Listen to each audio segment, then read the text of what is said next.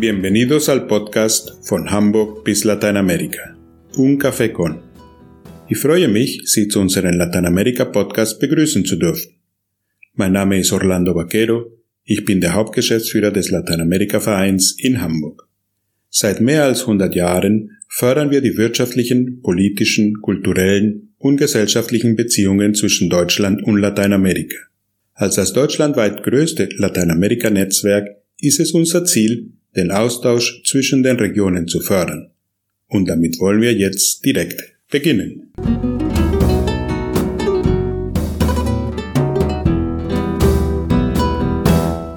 Heute sprechen wir mit Frau Dr. Corinna Franke-Wöller. Frau Franke-Wöller ist Leiterin der Agentur für Wirtschaft und Entwicklung seit ihrer Gründung 2016.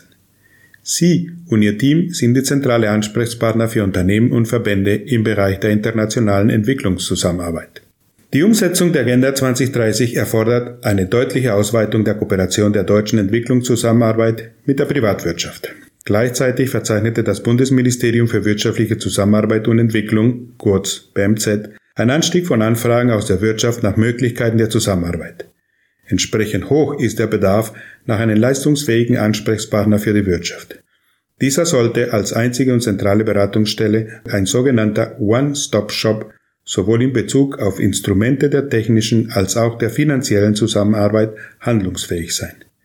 Durch die Agentur für Wirtschaft und Entwicklung möchte das BMZ die Voraussetzungen für ein Zusammenwirken von Entwicklungszusammenarbeit sowohl deutscher und europäischer Wirtschaft strukturell verbessern. Frau Franke-Wöller hat viele Jahre in der Wirtschaft gearbeitet. Als Geschäftsführerin eines Public-Private Partnerships Unternehmen hat sie zuletzt die Bereiche Business Administration, Sales und Operations verantwortet. Sie war in einem Umwelttechnologieunternehmen tätig und arbeitete unter anderem an der Empfehlung des Nachhaltigkeitsrates im Bereich Rohstoffstrategie der Bundesregierung mit. Herzlich willkommen, Frau Franke-Wöller. Es ist schön, dass wir hier uns in der Hamburger Repräsentanz treffen können und ein bisschen miteinander reden können. Seit der Gründung der AWE, also die Agentur für Wirtschaft und Entwicklung, leiten Sie diese. Wie hat sich Ihre Arbeit über die vergangenen Jahre entwickelt? Also ich würde sagen, es ist einfach viel und es ist mehr geworden. Wenn Sie bedenken, dass wir am Anfang mit fünf Personen angefangen haben und jetzt weit über 30 Berater in der Agentur haben, sehen Sie schon daran, wie groß und umfänglich die Arbeit geworden ist. Am Anfang haben wir in zwei Räumen äh, uns befunden und wenige Anfragen erhalten und heute sind wir bei über 6000 Anfragen, die uns erreichen. Und wir sind äh, im Haus der Verbände hier in Berlin auf zwei Etagen angesiedelt. Also Sie sehen alleine an den Dimensionen, dass sich viel verändert hat. Aber natürlich ist das nicht alles. Es geht ja nicht nur um Zahlen und Größen, sondern es ist auch eine Frage der Professionalität.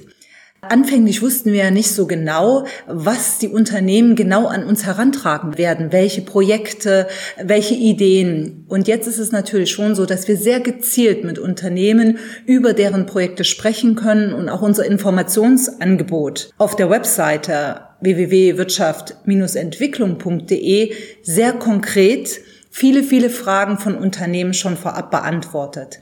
Also ich würde sagen, es ist mehr, es ist professioneller. Ich glaube, auch für den Lateinamerika-Bereich äh, sind wir wesentlich besser aufgestellt als noch vor fünf Jahren. Das hört sich ja richtig nach einer Erfolgsgeschichte aus. Von meiner Seite kann ich das nur bestätigen. Die Zusammenarbeit funktioniert immer sehr, sehr gut. Aber was waren so die größten Herausforderungen? Ja, die größten Herausforderungen waren schon auch äh, bei den äh, Unternehmen und bei den Verbänden überhaupt bekannt zu werden.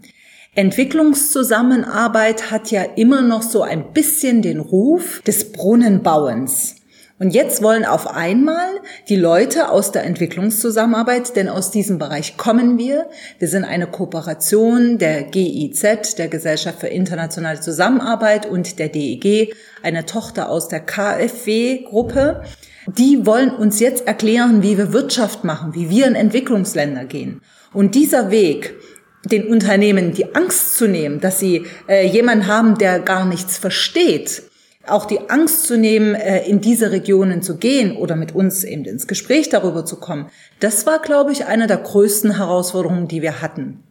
Und dann natürlich auch jetzt in der Corona-Zeit, äh, wenn wir das als ganz aktuelles Beispiel nehmen, hatte ich sehr stark die Sorge, dass das Engagement von deutschen Unternehmen ganz stark zurückgeht. Ne? Also dass äh, vor allem eine Rückbesinnung hier auf, äh, auf den eigenen Markt stattfindet.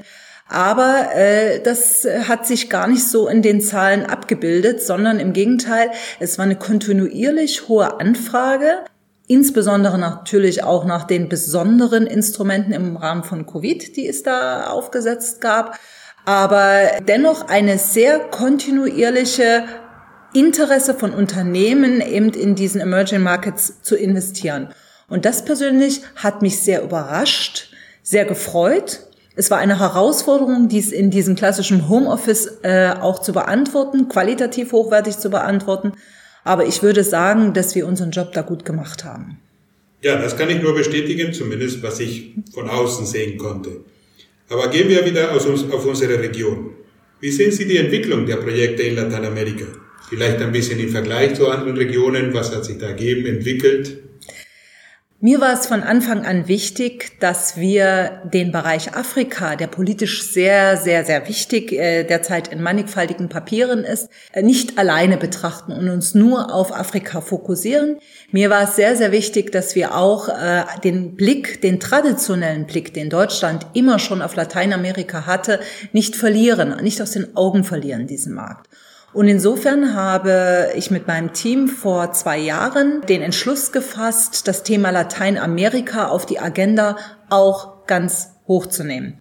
Das ist uns an mehreren Stellen auch gelungen.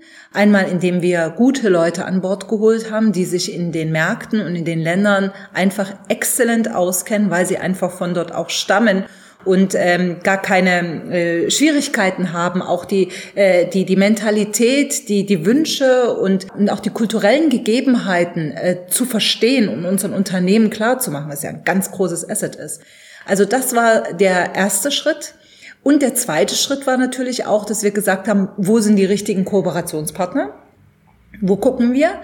Und da haben wir einen ganz wichtigen Kooperationspartner für uns gefunden, den Lateinamerika-Verein. Und das war auch ganz klassisch Strategie von uns, dies so in dieser Intensität aufzubauen. Wenn Sie mich jetzt fragen, wie das angekommen ist bei den Unternehmen, da muss ich ganz klar äh, sagen, also erstens, es gibt einen, einen Anstieg der Anfragen aus dem Bereich Lateinamerika und was noch wichtiger ist, es geht ja nicht immer nur um die Masse, wie viele Anfragen uns erreichen. Die Qualität der Anfragen ist eine andere, als wir sie teilweise in Afrika und so weiter erleben. Also das sind schon sehr spannende Unternehmen mit sehr interessanten Projekten und insofern würde ich sagen, wir sind da auf einem richtigen Weg, aber es geht immer mehr. Also auch für die Zukunft sieht man viel Potenzial in der Betreuung, Beratung von Unternehmen, die nach Lateinamerika gehen können. Absolut. Also ich denke, das ist ein Bereich, den wir tunlichst nicht vernachlässigen sollten. Und da gibt es auch noch viel Potenzial. Wir konzentrieren uns jetzt sehr stark im Bereich Mobilität, Tourismus, so die klassischen Branchen, äh, die geübt sind, äh, würden Sie vielleicht sagen. Äh, aber es gibt ja auch neue Branchen. Wir sprachen vorhin über das Thema, wie sieht es denn aus mit dem ganzen Thema Serious Games, also ähm, Kreativwirtschaft, genau. Äh, wie sieht es damit aus und äh, was können wir da auch in Verbindung bringen, weil das natürlich auch nochmal eine, eine ganz andere Jugend mitbringt. Und wie können wir da auch diesen nicht nur unternehmerischen Austausch und partnerschaftlichen Austausch befördern, sondern möglicherweise eben auch die Freundschaft, die zwischen äh, den Ländern und auch Deutschland besteht, einfach damit auch forcieren. Ja, ich glaube, das ist ja wichtig, gerade auch für uns als, als Verein, der gerade die Völkerverständigung zwischen Deutschland und Lateinamerika im Auge, im Hauptmerkmal hat, ist es, ist es sehr wichtig. Und ich glaube, auch da werden sich viele Sachen ergeben. Ich hatte in einem vorherigen Podcast eine sehr lustige Beschreibung von Lateinamerikanern gehört. Die meinten, in Lateinamerika, in der Geschäftswelt, manchmal sind alle wie Kinder. Nicht, weil sie wie Kinder agieren, sondern wenn man sie so zusammentrifft und alles gleich alle anfangen, zusammen zu sprechen, zu lachen und zu arbeiten. Und ich glaube, gerade in der Kreativwirtschaft ist das möglich und das kann man vielleicht von Lateinamerika auch hierher holen. Wir haben vor einem Jahr ein Memorandum of Understanding unterzeichnet und sehr viel gleich gemacht und gestartet. Unter anderem ist diese Podcast-Reihe mit Unterstützung der AW möglich. Wie sehen Sie für die kommende Zeit für die kommenden Jahre die zusammen? Was wünschen Sie sich von den Lateinamerika-Vereinen?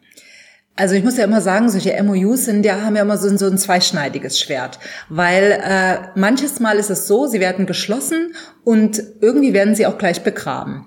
Das heißt, es passiert nichts. Aber hier muss ich einfach sagen, das ist für mich so der Inbegriff, wie man Zusammenarbeit lebt. Ob es dafür ein MOU bedarf, weiß ich nicht. Aber es ist einfach wunderbar zu sehen, wie sich diese Kooperation entwickelt hat und in wie vielen Bereichen auch und mit welcher Vielfältigkeit. Also ähm, man, man äh, denkt dann immer, es sind nur einzelne Themen, aber ich äh, überlege, wir haben Kreislaufwirtschaft, wir haben Wasserwirtschaft, wir haben das Thema äh, Frauen in der Wirtschaft äh, betrachtet, das Thema Tourismus spielte eine Rolle. Also allein diese Vielfältigkeit zeigt schon, was für ein Potenzial einfach auch in unserer Kooperation besteht und wahrscheinlich auch, welche Kreativität entsteht, wenn gewisse Personen äh, und Sie, lieber Herr Baquero, zusammensitzen mit meinen Kollegen, mit mir, dass da einfach eine Explosion an Ideen besteht und die am Ende den Unternehmen nützt. Und insofern würde ich sagen, wenn das so weitergeht, also das wäre natürlich mein allergrößter Wunsch. Ja, und von unserer Seite auch. Also ich muss sagen, selten, dass man so einen Partner findet, wo alles praktisch passt. Sogar Zielsetzung, Arbeitsweise, Interesse, Professionalität beim Arbeiten. Da muss ich wirklich herzlich danken.